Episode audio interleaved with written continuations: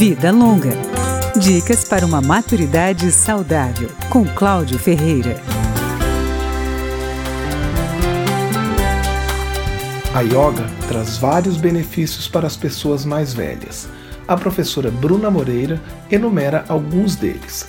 A prática mantém o corpo e a mente ativos em uma única atividade, alivia dores, melhora o funcionamento do intestino, reforça a musculatura e as articulações dos idosos. Além de sentir um relaxamento, maior equilíbrio e flexibilidade, eles notam melhora também na sua respiração. Eles falam que muitas vezes sentiam falta de ar ou tinham uma respiração irregular e que, através dos exercícios, conseguiram relaxar mais e sentir mais energia e disposição durante o dia. A professora diz que muitos alunos têm dificuldades com as aulas online para ajustar câmera e som.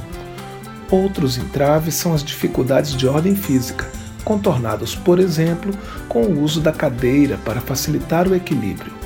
A professora Bruna Moreira diz que na yoga não há nada proibido mas tudo é adaptável. Há muitos casos particulares, senhoras nos seus 80, 90 anos que fazem posturas invertidas de cabeça para baixo e já outras que sentem tontura, desconforto. Então sempre observe as restrições, se já passou por alguma cirurgia ou algum caso particular de saúde e aí sim observar as contraindicações para esses casos. Ela recomenda sempre um aquecimento das articulações antes de começar os exercícios e diz que em poucos minutos os benefícios já são percebidos.